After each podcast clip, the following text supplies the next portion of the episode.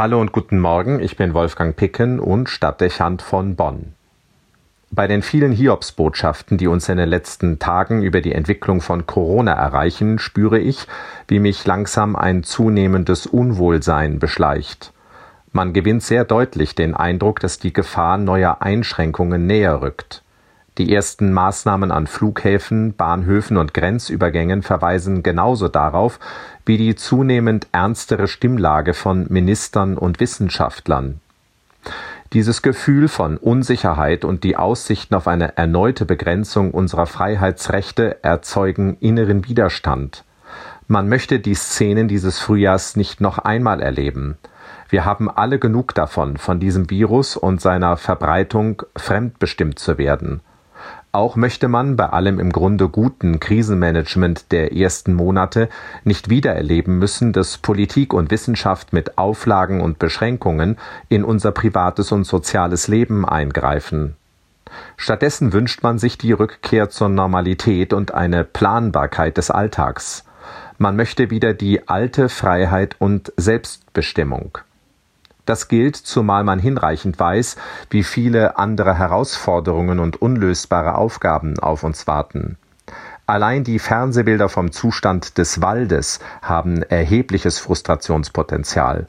Von der politischen Wetterlage im Konflikt der Großmächte sowie den nicht zur Ruhe kommenden Kriegsschauplätzen und Flüchtlingsbewegungen ganz zu schweigen.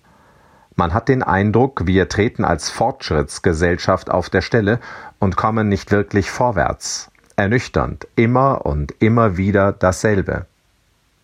Vielleicht geht es Ihnen ähnlich. Noch bevor man die Nachrichten im Fernseher oder Radio anschaltet, hat man das Empfinden, man dürfte schon wissen, was zu hören sein wird. Das Neueste vom Tag wirkt meist wie eine Fortführung des Bekannten. Selten erleben wir eine positive Überraschung. Da drängt sich mir der Eindruck auf, dass etwas Grundlegendes nicht stimmen könnte. Jedenfalls würde ich im Kontext einer seelsorglichen Begleitung bei einer vergleichbaren Beobachtung immer die Frage aufwerfen, ob es nicht sein kann, dass die stetige Wiederkehr des Bekannten und der Eindruck, es bewegt sich nicht wirklich etwas in der persönlichen Lebenssituation, damit zu tun haben kann, dass ein grundlegender Denkfehler vorliegt und eine neue Positionsbestimmung her muss. Es hat immer seine Gründe, wenn wir in einem an sich dynamischen Leben nicht wirklich von der Stelle kommen. Meistens sind es gravierende Denkfehler und Irrtümer in der Festlegung von Zielen und Abläufen. Im Seelsorgegespräch würde ich deshalb immer die grundlegende Frage stellen und ein Nachdenken über Marginalien und Details für fragwürdig halten.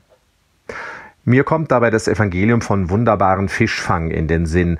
Bevor sie die Netze füllen, müssen die Jünger nach einem ergebnislosen Versuch neu auf den See und die Netze nach dem Ratschlag Jesu auf der anderen Seite des Bootes auswerfen. Ein Paradigmenwechsel als Ausgangspunkt für den ausbleibenden Erfolg was für den Einzelnen Geltung besitzt und oft notwendig ist, damit sich die Veränderung einer verfahrenen Lage ergeben kann, scheint mir auch für das große und ganze globaler Kontexte zuzutreffen. Viele unserer Zeitfragen treten auf der Stelle, weil zu sehr Einzelinteressen im Blick sind, die miteinander konkurrieren und sich gegenseitig blockieren ob im Kampf gegen Corona, ob im Bemühen um Befriedung von Krisenregionen oder im Einsatz für die Umwelt. Es sind immer die Partikularinteressen, die einer gemeinsamen Idee und ihrer Verwirklichung im Wege stehen. Jüngst erst haben wir das erleben müssen. Es wirkte zuweilen wie das Aufeinandertreffen von Alleinunterhaltern und Selbstdarstellungskünstlern, als Europas Regierungschefs tagelang über die Corona-Krisenhilfe gestritten haben. Über weite Strecken musste man befürchten, die gemeinsame europäische Idee sei gänzlich verloren gegangen.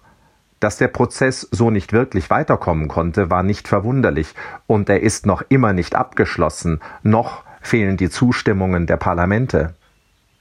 Das gemeinsame Interesse, die größere Idee, die alle verbindende Ethik, das scheinen mir die richtigen Stichpunkte zu sein. Wenn wir als moderne Menschen in einer globalen Welt nicht darüber sprechen und ein gewisses Maß an Verständigung erzielen, statt bestehende Einigkeit wie die Universalität der Menschenrechte immer mehr aufzukündigen, werden Stillstand und Blockade größer werden.